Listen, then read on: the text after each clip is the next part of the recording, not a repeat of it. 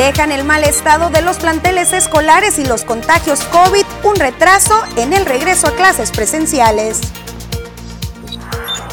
Tendrá el municipio de Cajeme nuevas estrategias de seguridad. Se busca el cese de la violencia, anunció el alcalde. Registra la carretera Anuri accidente. Se mantiene la evaluación de los daños. Dejan los cajemenses cumplidos largas filas en la agencia fiscal.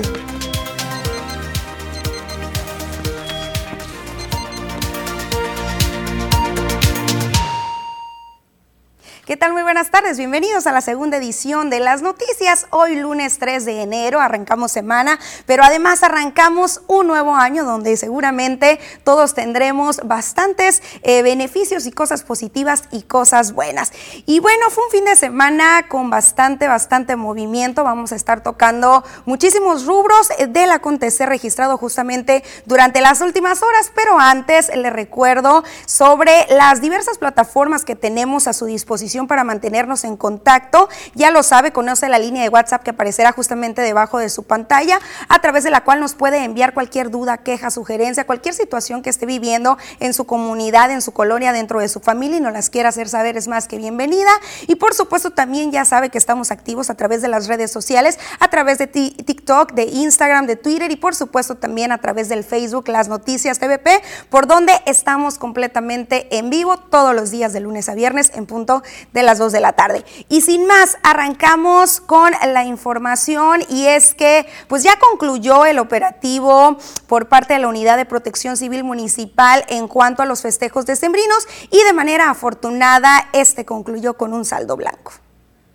Después de vivir un festejo de Año Nuevo en calma, la Unidad de Protección Civil Municipal anunció un saldo blanco. Francisco Mendoza Calderón indicó que en esta ocasión no se presentaron consecuencias a causa del uso de la pirotecnia y se registró solo un choque sobre las calles de la ciudad. Digamos que fue un saldo blanco el que logramos tener mm, desde que empezamos este operativo de fin de año de San Judas Tadeo hasta el momento no hemos tenido ningún problema, no ha sido, todos los operativos han tenido éxito. Este operativo se mantendrá aún vigente tras la llegada del 6 de enero o Día de Reyes, dijo, pero además tras los pronósticos de bajas temperaturas para las siguientes semanas con la llegada de nuevos frentes fríos. Ahorita pasó el frente frío número 19, vamos a tener amaneceres entre 7, 8 grados, quizás 10, con una sensación térmica de 3 grados más baja, podemos tener sensación térmica de 5 grados. Este, importantísimo tener todas las medidas de seguridad, este, en caso de que necesiten calentar su hogar, siempre apaguen este, eh, la fuente de calor que pudiera producir monóxido de carbón este, eh, antes de dormir. Y si lo van a dejar prendido, siempre tienen que haber ventilación, porque ya hemos tenido algunos problemas por eso aquí en el estado, más en la situación serrana, de personas que calientan su hogar eh, con una fuente de calor puede traer este, gases venenosos. Entonces es importantísimo siempre dejar una, una ventanita abierta o algo que esté entrando oxígeno en caso de que tengan que calentarse de esa manera. Cuidarse mucho a los adultos mayores y a los niños siempre estar bien abrigados por los cambios de temperatura, porque podemos amanecer con una temperatura, una sensación térmica de menos 5 y a, las 11, 12 ya, ya, ya tenemos este, 29, eh, 30 grados y eso cambio de temperatura nos puede traer infecciones respiratorias que luego se confunden con COVID. Ahí está el llamado para prevenir esos males o esos incidentes o accidentes que pudieran llegar en busca de mitigar las bajas temperaturas, que por cierto más adelante tendremos todos los detalles del clima, de, sobre qué es lo que sucederá y cómo se estará comportando durante las siguientes horas y los siguientes días. Mientras tanto, seguimos con la información y es que en este arranque de nuevo año se tenía contemplado también el inicio o la reanudación de las clases en los diversos planteles del municipio de Cajeme, esto de forma presencial. Y justamente dentro de este marco del regreso que se registró durante las primeras horas de hoy lunes, el equipo de las noticias se dio a la tarea de realizar un recorrido por las diferentes instituciones educativas que ofrecieron diferentes panoramas. En el caso, por ejemplo, de la Escuela Rafael Aguirre, se pudo comprobar la presencia de alumnos y el hecho de que en dicho recinto se atienden los protocolos de sanidad e higiene que desde el inicio de la pandemia han realizado las autoridades. El mismo escenario se presentó en la escuela secundaria José Leovigildo Guerra, conocida como secundaria general número 4, en donde se inició con un 50% de asistencia presencial a fin de evitar los contagios entre el alumnado. En dicha escuela eh, también se cumplieron con las medidas relacionadas con la aplicación del gel antibacterial y la toma de temperatura. Sin embargo, en otras instituciones, como por ejemplo la escuela Aldalberto Salcido, se pudo apreciar el deterioro de las instalaciones, mientras que en la Carlos M. Calleja no se pudo comprobar la asistencia de los alumnos, pero sí del personal docente. Respecto a este regreso a clases, autoridades estatales dieron a conocer que este se registró acorde a los aforos de cada uno de los niveles de riesgo del semáforo epidemiológico y que la implementación de los tres filtros de revisión y cumpliendo los protocolos sanitarios. Alrededor de 300 mil estudiantes de preescolar, primaria y secundaria fueron convocados a clases presenciales en todo el estado de Sonora. Algunos planteles, ya lo escuchábamos, ah, estuvieron anunciando también a, través de sus redes sociales la reanudación de sus actividades en el modo presencial o en el modo híbrido, es decir, en combinación tanto en línea como presencial a través de sus redes sociales para siguientes fechas. Algunas de las escuelas anunciaban por ahí el día 10 de enero, otras hasta el 17 de enero y por supuesto vamos a estar muy atentos de si esto se lleva a cabo o no. Y es que recordemos que a partir del día de hoy el municipio de Cajeme ingresamos al semáforo en verde. Sin embargo, a nivel nacional sí hay un repunte de casos COVID y además de la nueva variante del COVID llamada Omicron, por lo cual se están por ahí pues ejecutando y reforzando las medidas de prevención y precaución. Y justamente en este tema, el día de hoy, durante el diálogo con Cajeme, que se establece todos los días lunes y todos los días jueves por acá con el alcalde, destacó que se tiene un avance significativo pero no muy positivo como se quisiera en cuanto a la rehabilitación de los planteles escolares rumbo a este regreso a clases presenciales. Javier Lamarque Cano indicó que aunque se esperaba que estos días se diera este regreso, el tema del COVID y la llegada de la nueva variante Omicron lo han impedido, sumándose como limitación a el ya mal estado de muchos de los recintos educativos. Se está avanzando no como quisiéramos porque desgraciadamente fueron demasiados planteles los que vandalizaron, eh, los dejaron prácticamente eh, fuera de servicio, como ya lo habíamos dicho en su momento, eh, se robaron todo lo que pudieron e incluso en algunos casos hasta incendiaron aulas. Y bueno, se han venido haciendo tareas de rehabilitación conjuntamente con grupos de empresarios que han contribuido a esta labor y se ha ido avanzando. Ahorita se han rehabilitado alrededor de 20 planteles de los más de 50 que estaban eh, en, estas, en estas condiciones. Estamos en esta situación eh, latente de la amenaza eh, de este repunte, de esta nueva ola de COVID. Entonces, todo esto está siendo observado y sin duda va a ser tomado en cuenta por las autoridades educativas para tomar la decisión si eh, las próximas clases, el próximo ciclo escolar, eh, se va a ya iniciar como presencial o se va a seguir la modalidad virtual o eh, semipresencial. Entonces, en su momento yo les, informaré una vez que la CEP y la SEC tomen la decisión correspondiente. Después de un 2021, la aplicación de las vacunas contra el COVID-19, este año se comenzará con el pie derecho, destacó Bernabé Arana Rodríguez. Aunque no se tiene aún la fecha en específico para el arranque de una nueva jornada de vacunación, esta se podría dar este 10 de enero, dijo el delegado del Bienestar, por lo que hay que estar atentos. Señaló que además durante estos días se emitirá el calendario de vacunación para los adolescentes de 14 años que están por cumplir los 15, para que comiencen ya con su prevención. Vamos a vacunar a los, eh, todos los jóvenes que ahorita tienen 14 años y que van a cumplir en este 2022 15 años, los vamos a convocar a vacunar. Ahora en, en, en enero. Vamos a vacunar al personal médico. Vamos a poner las sedes en los hospitales y vamos a darles el refuerzo a todos los doctores que tanto son los héroes de la, de la pandemia, ¿no? Eh, vamos a vacunar a los eh, maestros que, tanto han llorado porque traen cancino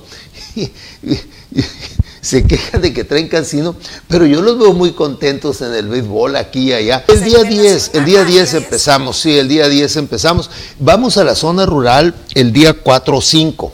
Eh, hicimos el refuerzo en, Obregón eh, cinco días y ahora vamos a la zona rural. La, mecánica o la logística no la vamos a mover. Vamos a la zona rural, como siempre, vamos a Buenavista, vamos a Cocor y a Esperanza, a Pueblo Yaqui, a Marte Regómez, al Campo 5 y a Quechehueca. Bueno, ya lo escuchaba. Por un lado, eh, poco menos del 50% de los planteles escolares tienen ya una rehabilitación para poder recibir el alumnado. Y por otra parte, durante esta semana se comenzará ya con el tema de la aplicación de los refuerzos a los maestros. Hay que estar, por supuesto, muy, muy al pendientes de las fechas en específico que se vayan a emitir por parte de la Secretaría del Bienestar. Y por supuesto, se las estaremos haciendo llegar para que se sume a esta nueva campaña de vacunación. Y llegó el momento de la primera pausa comercial, pero regresamos, hay más información, así que no se me vaya.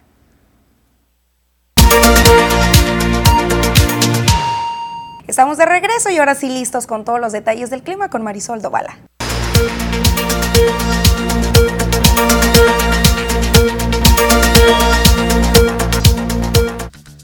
Hola, ¿qué tal? Muy buenas tardes. Es un gusto para mí saludarlos este lunes iniciando la semana y también iniciando el año 2022. Reciban mis mejores deseos.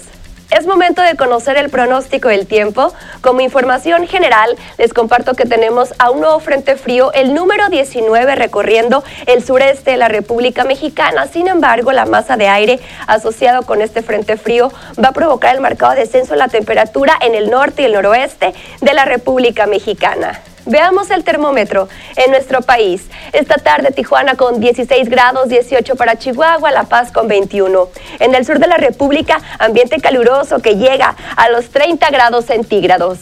Nos concentramos en nuestro estado, en Sonora, para conocer también las temperaturas al momento en los diferentes sectores, comenzando con Navojoa, esta tarde 23 grados, la misma temperatura para Ciudad Obregón, 20 para Guaymas y la capital llega a los 19 es momento de conocer el pronóstico extendido para Navojoa los siguientes días, las temperaturas y las condiciones de cielo.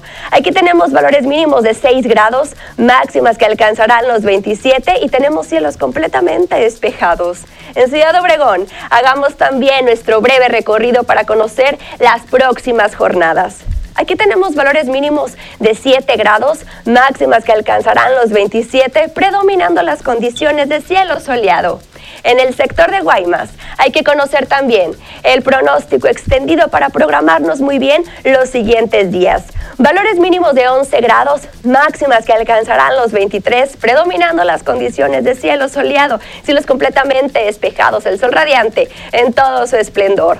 Por último, en la capital de Sonora, en Hermosillo, hay que ver también los siguientes días mínimas de 5 grados centígrados, máximas que alcanzarán los 25 y vea usted cielos completamente despejados. Pasemos ahora rápidamente a conocer también la fase lunar, cuarto creciente. La salida a las 8 con 17 minutos y la puesta a las 18 horas con 52 minutos. La salida del sol esta mañana a las 7 con 11 minutos y la puesta del sol a las 17 horas con 38 minutos. Hasta aquí el reporte. Que pase una excelente tarde.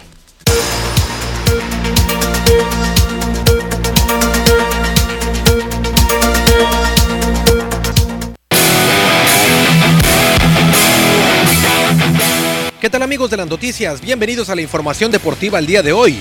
Ferran Torres fue presentado en el Camp Nou ante 13.513 aficionados que aclamaron el nuevo delantero del Barcelona respecto a su posición en el campo. El joven delantero de 21 años de edad reconoció su deseo por jugar en el Barcelona. Sobre su permanencia en Inglaterra, Ferran Torres solo tuvo palabras de agradecimiento tanto para el Manchester City como para Pep Guardiola, de quien se dijo estar agradecido por darle la oportunidad dentro del terreno de juego. El jugador que permanece de baja desde el mes de octubre por una lesión en el pie derecho con la selección española confía en recibir el alta médica pronto. El Barcelona acordó su fichaje con el Manchester City por 55 millones de euros, convirtiéndole en el jugador más alto de precio que ha llegado al Camp Nou y que podría alcanzar 65 millones de dólares por diversos variables.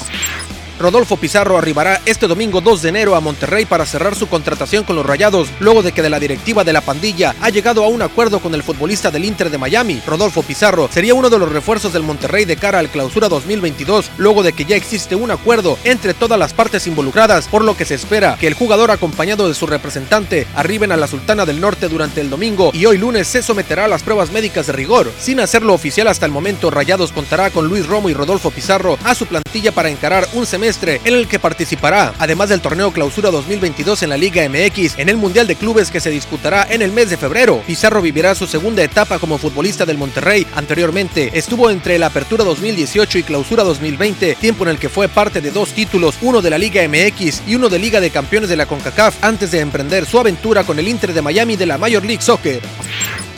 El jugador de los Astros de Houston, José Siri, disparó cuadrangular y Henry Urrutia continuó con su buen momento a la ofensiva con un sencillo remolcador para guiar a los gigantes del Cibao a una victoria de 3 por 1 sobre los Tigres del Licey y mantener el liderato del round robin que otorgará dos lugares en la serie final de la Liga Dominicana de Béisbol. Tyler Alexander con un ganado cero perdido se anotó la victoria al lanzar seis entradas en blanco de solo tres imparables, mientras que el revés fue al registro de Luis Alberto Bonilla, quien concedió una carrera y seis imparables en tres capítulos y dos tercios. En San Pedro de Macorís, un ataque de cuatro anotaciones en la tercera entrada resultó definitivo en la victoria de las Águilas Ibaeñas 6 por 5 sobre las Estrellas Orientales que han ganado dos juegos consecutivos luego de perder sus primeros tres encuentros del round robin. Gigantes del Cibao lideran el round robin con marca de cuatro ganados, un perdido, seguidos por las Águilas Ibaeñas, Tigres del Licey y Estrellas Orientales, todos con registro de dos ganados y tres perdidos.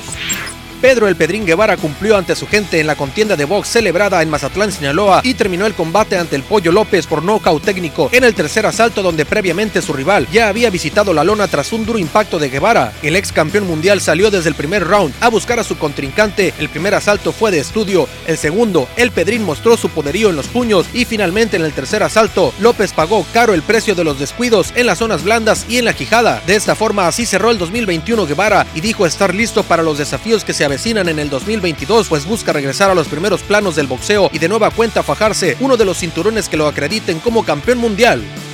Con esto amigos llegamos al final de la información deportiva al día de hoy. Quédese con más información aquí, en las noticias.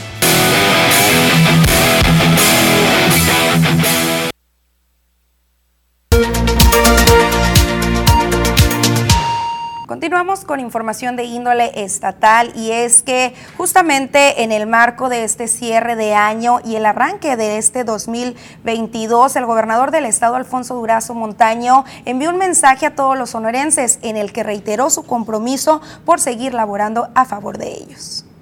Amigas, amigos, llegamos a la culminación de un 2021 que estuvo lleno de desafíos y al inicio de un 2022 al que recibimos pleno de esperanzas fundadas en un mejor futuro. Vienen tiempos mejores para nuestro Estado. En estos primeros cuatro meses de mi gobierno hemos estado sentando las bases para lograr un cambio que tiene al centro la recuperación de la decencia en el gobierno, el combate a la corrupción, la cancelación definitiva del despilfarro, y la responsabilidad en el ejercicio del poder que se nos ha encomendado. Avanzamos hacia la reafirmación del cambio verdadero con un extraordinario apoyo del gobierno federal para los planes de construcción de infraestructura y mejora de la obra pública, la salud y las condiciones de vida de nuestros pueblos originarios.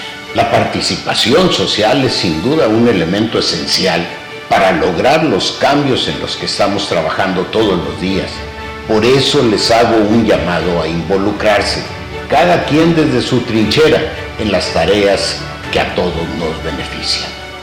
De esta forma le daremos impulso a la recuperación económica, a la nueva normalidad de nuestra vida social en tiempos de pandemia y a un horizonte de desarrollo compartido y beneficios disfrutados por todos, particularmente por aquellos que más lo necesitan. Por ello, recibo el 2022 con el compromiso de seguir trabajando día con día, incansablemente, en el propósito de recuperar la grandeza que históricamente caracterizó a nuestro Estado. Caminemos juntos con esperanza y optimismo y sumando nuestros esfuerzos orientados a generar un mayor bienestar para todas y todos los sonorenses. Envío a todas y a todos ustedes un abrazo fraterno y mis mejores deseos de salud y bienestar para el 2022. Feliz año. Bueno, justamente como arranque de año, bastantes cajemenses acudieron a las afueras de la agencia fiscal en busca de lograr un turno para comenzar así con el pago de sus contribuciones, por ejemplo, placas y renovación de licencias. En busca de realizar sus pagos por concepto de reemplacamiento e incluso realizar trámites de renovación de licencias de conducir, decenas de cajemenses se apostaron en las afueras de la agencia fiscal desde muy temprana hora a realizar fila para pasar. Aunque el clima se mantuvo con bajas temperaturas, los hombres y mujeres, jóvenes y adultos, esperaron su turno para ingresar al inmueble ubicado en el edificio del gobierno del estado, en busca de saldar y cumplir con sus adeudos y responsabilidades. Vengo a pagar placas. ¿A pagar placas por qué el día? Pues para empezar bien el año, ah, pues son trámites que se tienen que hacer y pues que queden desde un inicio. Año con año, este mes de enero, se mantiene con largas filas este inmueble, además de otros como tesorería, a donde se acude a pagar los prediales y multas para evitar recargos. Pues vengo a hacer la revalidación de placas del, de este año. Vine la semana pasada y pues todavía no había, no, no pude pagarlo. Me dijeron que entrando el año pues, y aquí estoy. Le tomas un gasto que se tiene que hacer. Y de una vez. los primeros días, Sí. el tiempo, Ándele. no esperarse a los recargos. Así es. ¿Y las filas desde qué hora llegó? Pues voy llegando y ya me aventé como media hora, una hora aquí. Está larguita. Aunque se intentó establecer contacto con José Guadalupe Hernández Nevares, agente fiscal de esta ciudad, este se negó a brindar información sobre los costos, horarios y la logística para evitar los cúmulos de contribuyentes que pueden dejar un riesgo alto de contagios por COVID-19. Bueno, ahí está, seguramente durante los siguientes días, tanto el edificio de gobierno por acá en la agencia fiscal, como por acá en tesorería, y quizás el OMAPA se va a mantener con largas filas, y esto es muy, muy positivo, y habla de cajemenses que van en busca de cumplir con sus responsabilidades y no dejar como buenos mexicanos todo para lo último, y hay que aprovechar también algunas promociones y descuentos que se suelen dar en los arranques de año y evitar así los recargos que normalmente suelen comenzar a partir del mes de abril. Llegó el momento de una pausa más, pero regresamos con más información.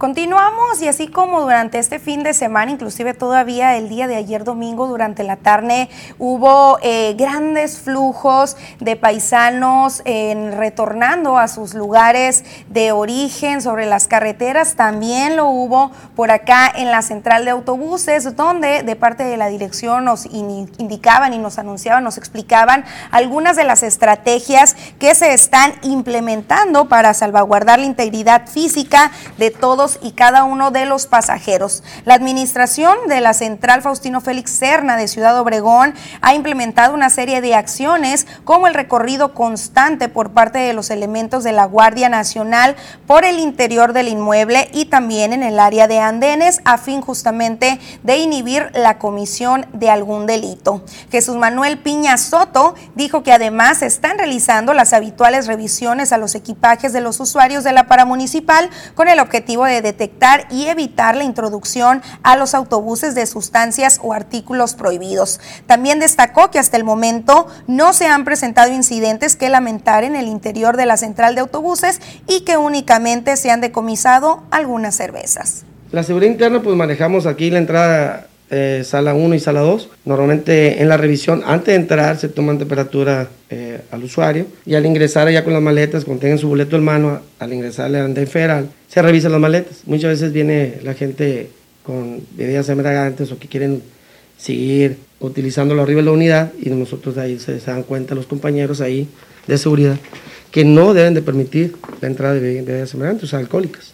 El comisario de Seguridad Pública nos ha apoyado con la Marina, viene, ellos tienen esporádicamente venir aquí en la mañana, en la tarde, cualquier horario vienen eh, y nos apoyan en cualquier, en cualquier momento, ellos pueden entrar y salir de la central de autobuses. Bueno, ahí están estas medidas que se están ejecutando y es que como se los comentaba hace unos minutos atrás, las carreteras se han mantenido con un flujo muy, muy positivo, inclusive hay reportes por acá de la caseta de cobro que se ha mantenido con bastante flujo, al igual que la central de autobuses de Ciudad Obregón y nos envían algunas fotografías eh, donde se ve completamente saturada. Recordemos que eh, pues muchos paisanos o muchas eh, también personas que viven en otros estados, en otras áreas también de Sonora, vinieron al municipio de Cajeme o sus alrededores a pasar las fiestas decembrinas y tras la reanudación de clases, de las labores eh, empresariales, de los trabajos, pues poco a poco han comenzado a retornar y se espera que este flujo se mantenga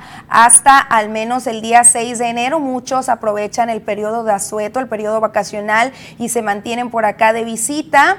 Y eh, pues ahorita lo comentábamos en un principio de este espacio de noticias, que los operativos con los tres órdenes de gobierno y instancias, instituciones, aún se mantienen justamente para darle seguridad a todas estas personas. Se nos indica que se mantienen los protocolos por acá en la central, ya que es bastante la gente que está esperando eh, pues su camión, su pasaje, su traslado hacia sus ciudades, pero por supuesto también se reitera llamado a que dentro de lo que se pueda se respete, por supuesto, lo que es la sana distancia, el uso del gel antibacterial y ya lo sabe, aunque a veces puede ser un poquito molesto, sobre todo para las mujeres, el tema del maquillaje o el tema de la respiración, quienes usan eh, anteojos que de repente se empañan, eh, pues son incomodidades que se vuelven muchísimo menores por eh, en comparación con la protección que nos deja el cubrebocas, así que pues no hay que hacerlo de lado y hay que mantenerlo como se debe, tapando, cubriendo boca y nariz.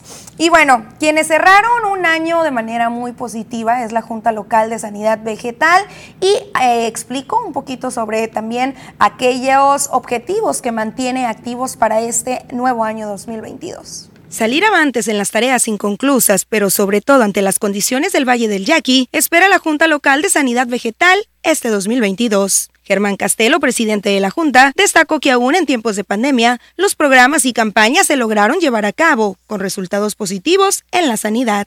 Hemos tenido muy buenos resultados, eh, podemos decir que fue un, año muy bueno, tenemos eh, todavía metas por cumplir, pero pues estamos trabajando sobre ellas. Todo esto va enfocado a lo que es la, sanidad, ahora sí que es la tarea número uno de, de la Junta Local el compromiso que se tiene con los productores. En algunas campañas tuvimos un cierre completo, este, llámese trigo, este, pero ahorita andamos con Nogal, Nogal también cerramos muy bien. Eh, ahorita con lo que es eh, HLB eh, estamos trabajando duro, seguimos eh, en los sitios donde se detectaron los positivos, pues suelen trabajar sobre su eliminación del, del inóculo, que es la, lo número uno para eh, impedir que este se siga diseminando. Este año se espera que las lluvias sean más benévolas para eliminar la incertidumbre, mencionó, en cuanto al ciclo agrícola 2022-2023. Bueno, ya estoy por aquí leyendo sus mensajes. Muchísimas gracias a quienes se comunican con nosotros y nos reportan por acá. Nos dicen que la calle del Trigo y CTM está muy destrozada. Por favor, arréglenla. También por acá nos dicen eh, feliz año, feliz año también para todos y cada uno de ustedes. Para reportar nuevamente la fuga de agua limpia que está en Margarita 137 entre algodones y yasmines en la Machi López. El agua cae a una alcantarilla que está abierta y es una pena tanto tiradero de agua. Ya tiene más del mes y esa fuga. Eh, gracias y que tengan una excelente tarde. También por acá nos dicen por qué las escuelas particulares no regresan a clases presenciales y las escuelas públicas las están obligando a que regresen los supervisores, aunque no tengan para los insumos necesarios. ¿Por qué no manda la Secretaría? Dice que porque no tienen secretario de Educación en Hermosillo y no hay dinero para las escuelas. Eh, bueno, hasta donde tenemos conocimiento, ninguna escuela se puede obligar el regreso a clases. Todavía queda a disposición de los padres de familia la decisión de si continúan eh, dentro de qué modalidad, es decir, híbrida, eh, en línea o presencial. También por acá nos preguntan eh, si ahora comienzan las clases en Itson y si va a haber presenciales. Se nos estuvo reportando que efectivamente el Itson es uno de los planteles que va a comenzar con sus clases en un 50% de la capacidad. Ya correspondería conocer o saber en qué grupo se encuentra algún alumno y si a ese alumno pues le corresponde eh, comenzar con clases presenciales durante este día. También por acá nos dicen para decir que ya urge que tapen esos baches aquí en Esperanza por la California, en Alameda y Villa Bonita. Es un desastre la carretera, la verdad.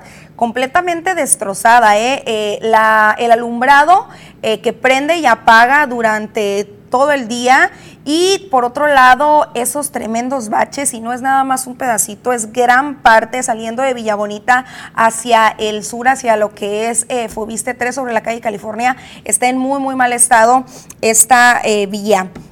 También por acá nos dicen, eh, por este medio pido apoyo para hacerles un festejo a los niños de la colonia Beltrones este 6 de enero, de dulces y juguetes, roscas, el número que se puede, al que se pueden comunicar, ese es el 6442 745248. Gracias por su apoyo y atención.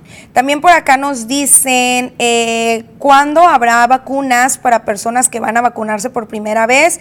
Muchas gracias y feliz año para todos. Estamos justamente en la espera de que se anuncie el calendario oficial, ya lo escuchábamos hace unos minutos. Esta semana se comienza la aplicación de la vacuna, el refuerzo más bien a personal de salud y después se dará paso a una jornada para comenzar con el refuerzo a maestros y seguramente de dentro de estas jornadas se estará brindando atención a los considerados como rezagos, así que hay que estar muy al pendientes, por supuesto, del portal eh, de Facebook de las noticias TVP, también de la Secretaría del Bienestar y por supuesto de los dos espacios de noticias para llevarle a usted la información precisa de qué día y qué hora y en qué sede se estará comenzando con esta vacunación. Mientras tanto, las fechas tentativas son 10 de enero, esto por confirmarse. Ahora sí, nos vamos a una pequeña pausa comercial y regresamos con más.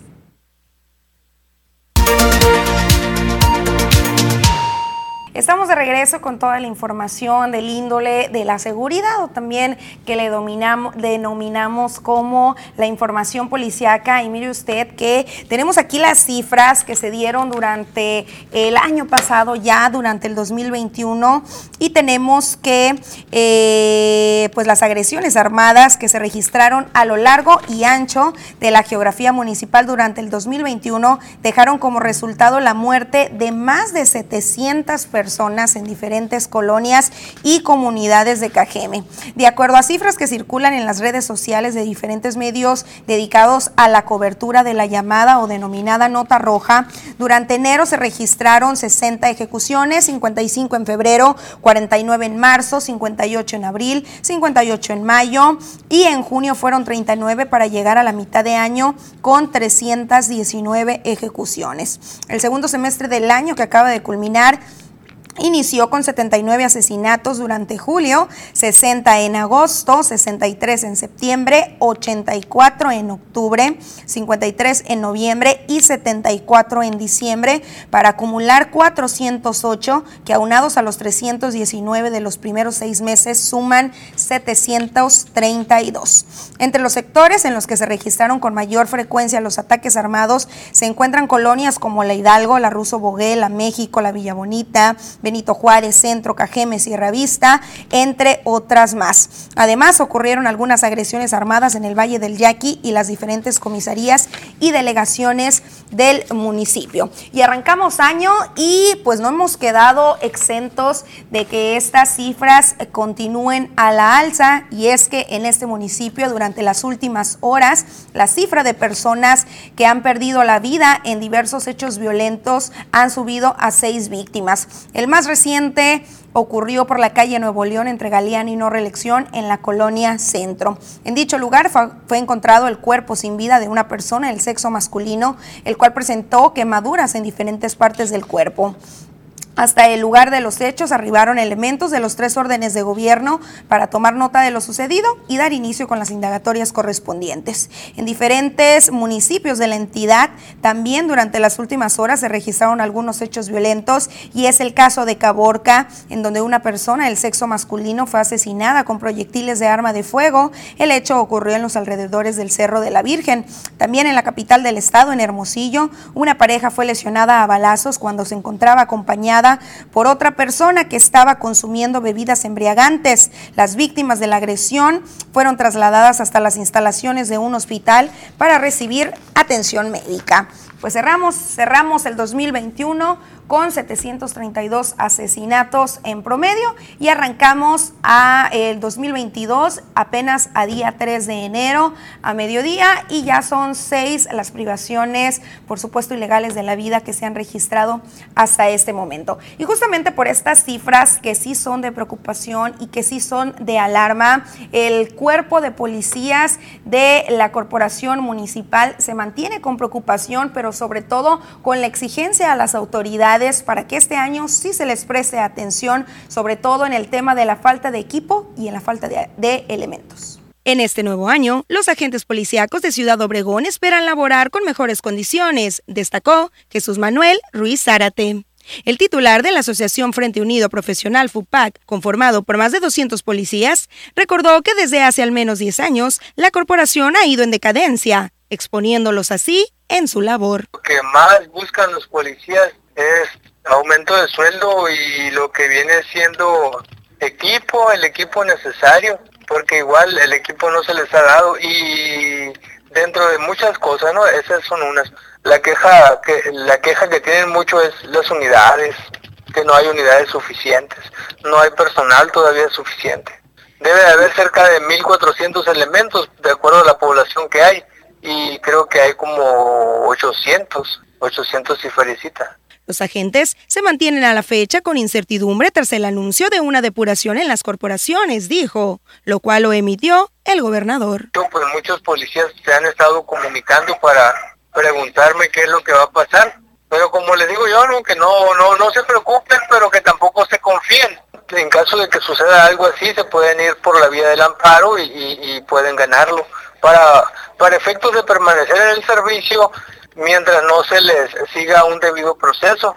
Bueno, pues ahí está este panorama con el que cerraron el año los agentes policíacos municipales y cómo lo están también iniciando. Con esto hemos llegado al momento de una siguiente pausa comercial, pero regresamos y tenemos todos los detalles del accidente que en estos momentos aún se mantiene en evaluación por acá en el municipio aledaño de Rosario Tezopaco.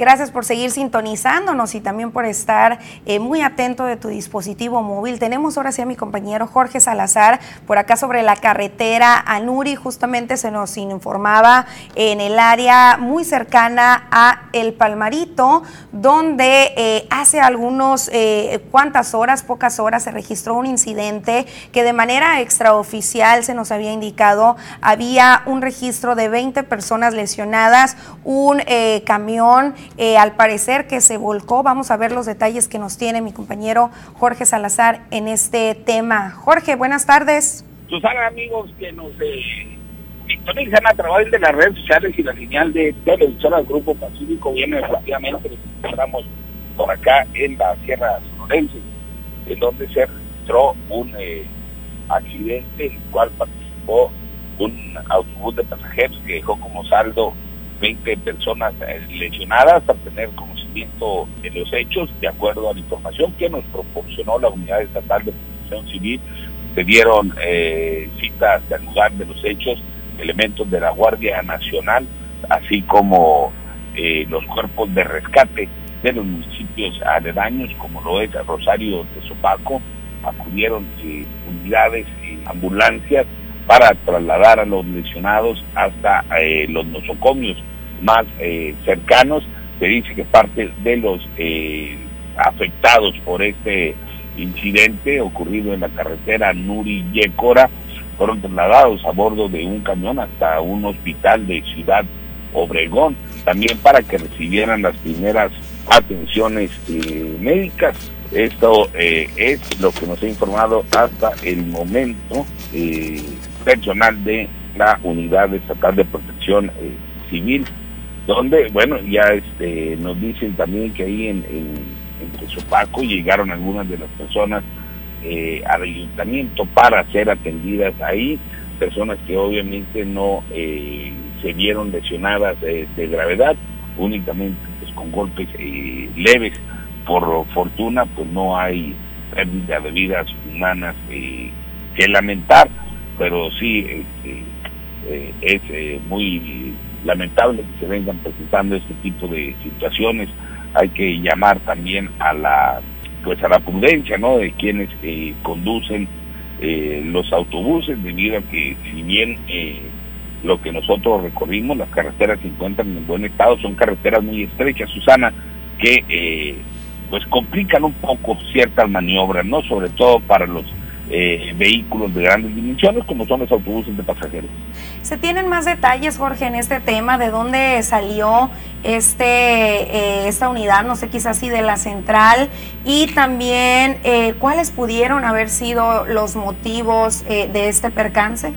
Hasta el momento no se han establecido eh, las causas de este accidente, únicamente que ocurrió entre el, eh, la comunidad eh, de Nuri y la de, de Yécora, acá en la Sierra Alta de Sonora, hasta donde nos hemos trasladado para llevarles la información puntual a todos nuestros amigos del auditorio. Vamos a indagar con algunas de las autoridades a ver qué información nos pudieran eh, ampliar para obviamente tenérsela puntualmente a nuestros amigos del auditorio. ¿Hay tráfico? Es decir, ¿está abierto el camino, la carretera, quienes van hacia aquellas zonas o se encuentra por ahí cerrada la carretera? ¿Qué, es lo que está pasando en este momento? El tráfico se aprecia con normalidad, pero sí, este, pues ya los eh, las personas que circulan por esos lugares, pues ya no con mayor eh, precaución, con una velocidad pues más eh, moderada, la gente que conoce las carreteras pues se, confía ¿no? En, su conocimiento de las ruas y obviamente pues eh, con esa misma confianza se permiten imprimir un poco de mayor velocidad a sus automóviles, sin embargo ahorita se ve con bastante calma el tráfico por acá en esta ruas. Excelente, pues Jorge, muchísimas gracias por todos estos detalles, mucho cuidado por allá. Susana, amigos del auditorio, buen provecho. Tengan ustedes una extraordinaria tarde, un mejor inicio de semana, que este 2022 esté lleno de éxitos y bendiciones para todos ustedes. Hasta la próxima.